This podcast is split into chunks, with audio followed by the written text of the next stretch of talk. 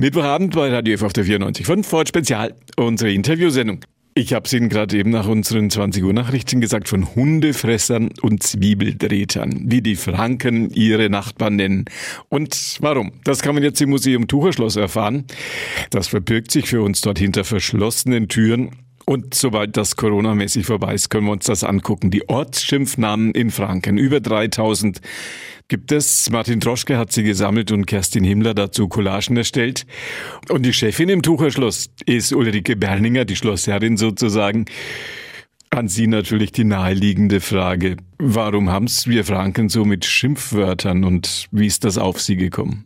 Ich habe tatsächlich die Ausstellung angeboten bekommen als Idee. Martin Droschke hat 2019 eine Publikation äh, geschrieben, die unserer Ausstellung den Namen gegeben hat. Fand ich total spannend und eine veritable Ausstellung ist es geworden. Wunderhübsche Collagen Kerstin Himmlers dazugekommen sind, die diese Texte, diese Erklärungen zu den Ortsschimpfnamen visuell paraphrasiert hat. Muss man noch klären, warum bei uns in Franken mit jedem Ortsnamen auch ein Schimpfwort verbunden ist. Können Sie das sagen? Ja, der Martin Droschke hat es so wunderschön beschrieben. Er hat gesagt, der Franke an sich gilt als Maulfaul, der in Anführungsstrichen gemeine Franke. Bevor er sich ähm, mit seinem Nachbarn tatsächlich ähm, handgreiflich prügelt und kloppt, ähm, benutzt er die äh, verbale Umschreibung eines Schimpfnamens. Und er hat aber, der gemeine Franke, ähm, die Fähigkeit, ähm, bei seinem Nachbarn genau den Schwachpunkt zu analysieren, der den am allermeisten trifft. Martin Droschke hat es so schön äh, beschrieben. Das ist im Grunde ein äh, Friedenszeichen. Bevor ich jemanden totschlag oder ihn prügel, beleidige ich ihn lieber. Und da läuft der gemeine Franke zu Hochform auf, zu wirklich kreativer Hochform. Wie geht man in anderen Gegenden damit um? Sie selbst, habe ich gesehen, sind am Bodensee groß geworden. Wie ist es da? Naja, äh, bei uns am Bodensee ist es so, ich komme aus dem letzten bayerischen Ort am Bodensee und äh, die einen Kilometer entfernten äh, Württemberger, die schon ganz anders gesprochen haben, das waren für uns fälschlicherweise die Gelbfüßler. Gelbfüßler eigentlich die Badenser, aber bei uns waren alle Württemberger Gelbfüßler und das war einfach was anderes. Das hat nicht so in Anführungsstrichen getaugt, wie wir Bayern Bayerisch-Schwaben. Und ähm, ähnliches kennt man ja, ähm, diese Nicklichkeiten zwischen Düsseldorf und äh, Köln, gerade was den Karneval angeht, zwischen Alav und Helau auch da weiß ich nicht, ob es nur bei verbalen ähm, Beschimpfungen bleibt. Aber solche Phänomene, ähm, dass man wirklich eine Kreativität entwickelt, äh, sich irgendwelche Schimpfnamen auszudenken, ortsspezifische Schimpfnamen, das äh, ist tatsächlich, äh, scheint was äh, Franken-typisches zu sein. Bei Ihnen ist Martin Troschke. Wir werden gleich Gelegenheit haben, auch mit ihm ein paar Takte zu sprechen. Die 30 spannendsten, viele natürlich aus dem Nürnberger Umland, die Sie ausgewählt haben, jetzt bei Ihnen im Museum Tucherschloss zu sehen. Welche gefallen Ihnen am besten? Ach, ich, da gibt's eine ganze Reihe von Namen, sei es jetzt Bärentreiber für Burg Farnbach, die eine ganz skurrile Geschichte haben, oder die Mauerscheißer für Forchheim, also auch das sind drastische Namen, die Meebrunzer, also Mainbrunzer für Würzburg. Da war ich selber frappiert, also auf welche äh, Beleidigungen der Franke kommt für seinen Nachbarn. Collagen von Kerstin Himmler, Texte von Martin Troschke werden wir gleich noch ein paar klären. Letzte Frage an die Museumsleiterin, an Ulrike Berninger. Die spannendste Frage. Wann glauben Sie denn, dass wir rein können? uns das alles ansehen? Ja, ich hoffe, äh, wir werden so bald wie nur irgendwie möglich aufmachen können. Durch die äh, Corona-Schutzmaßnahmen, den Lockdown, äh, sind wir auf jeden Fall bis zum 18. April werden wir geschlossen sein. Wir hoffen, wir können so bald wie möglich aufmachen, denn wir sind ready to open. Bei Ihnen ist der Coburger Autor Martin Troschke, der das alles recherchiert hat. Die Frage an ihn natürlich ganz klar erstmal, wo er das alles gefunden hat. Naturgemäß da, wo man eh ist, äh, nämlich auf dem traditionellen fränkischen Keller. Da kriegt man ja erst einmal seinen eigenen um die Ohren gehauen. Also da wird man einfach gefragt, wo kommst denn du her? Und dann antwortet man und in meinem Fall, ich bin dann halt der Speckbayer. Und dann fragt man sich so durch und es kommt wahnsinnig viel raus. Nee, ganz im Ernst. Es gibt eine Studie der Universität Würzburg, zu unterfränkischen Ortsschimpfnamen, die haben die einfach mal gesammelt alle, allerdings leider ohne äh, die Bedeutung mit aufzunehmen. Äh, dann gibt's viele Heimatpfleger, die für ihre Region die Ortsschimpfnamen gesammelt haben und meistens da auch sehr in die Tiefe gehen. Und dankenswerterweise hat die Uni Erlangen in den 1960ern eine große Studie durchgeführt. Da gibt es die Ergebnisse, auch wenn sie nicht äh, abgeschlossen wurde. Wie heißt dort, aus dem Sie kommen? Speckbayern?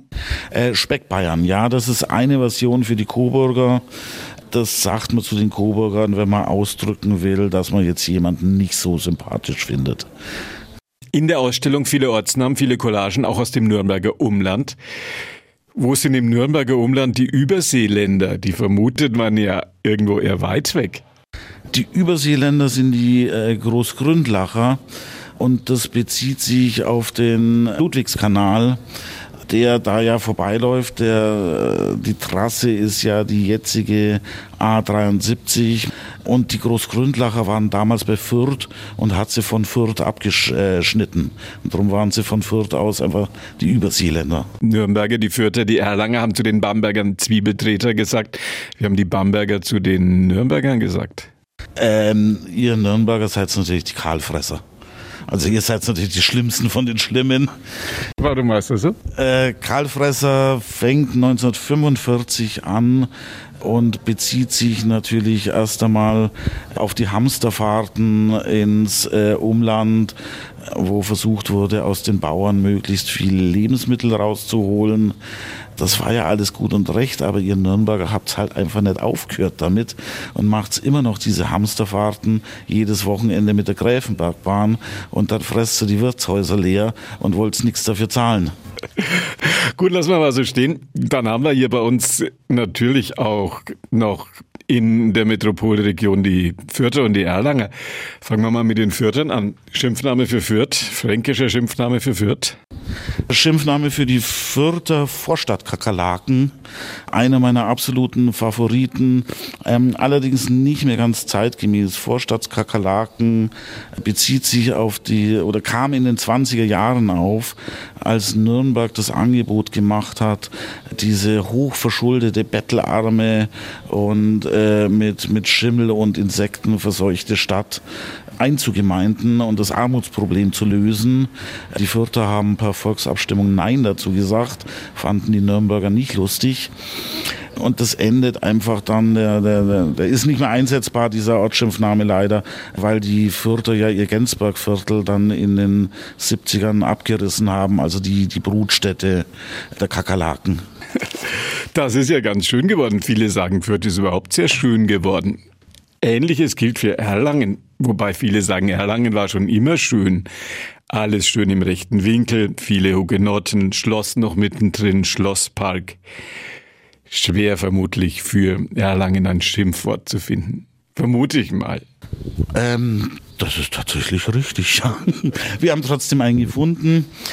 Nicht ganz Erlangen, sondern einfach ein Fleckchen in Erlangen.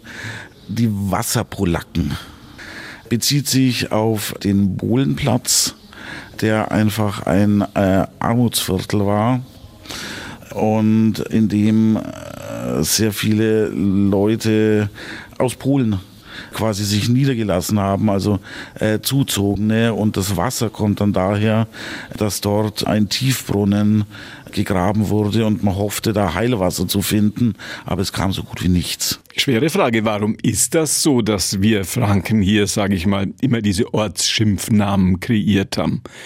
Kann man das sagen? Weiß man das?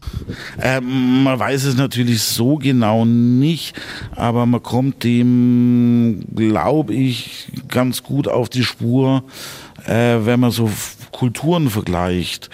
Ähm, man kann ja auch sagen, die, die Oberbayern die haben was anderes, die hauen sich die Stanzeln um die Ohren einen ganzen Abend lang, bis irgendeiner von beiden zusammenbricht.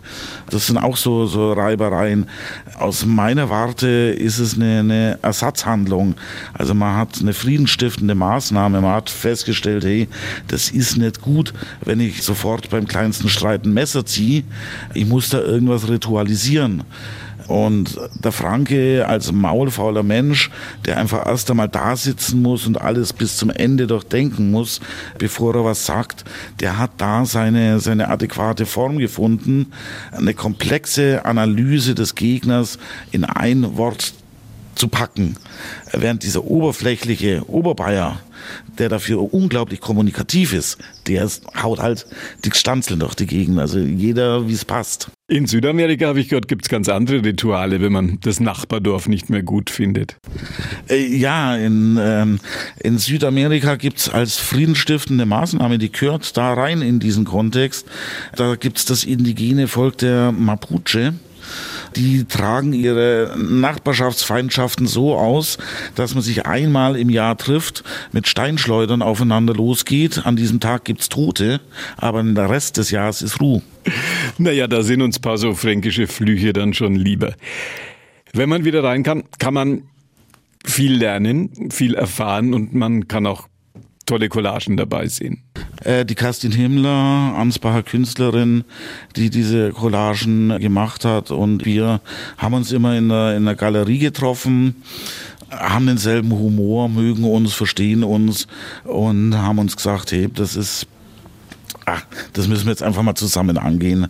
Und ähm, da wollen wir Ausstellung draus machen. Die Ausstellung gibt's schon aufgebaut. Jetzt müssen wir nur noch alle rein dürfen. Wir haben gesprochen über von Hundefressern und Zwiebeldrehtern, wie die Franken ihre Nachbarn nennen und warum. Collagen von Kerstin Himmler und Recherchen von Martin Droschke, er einer meiner Gesprächspartner heute Abend in Vorort Spezial.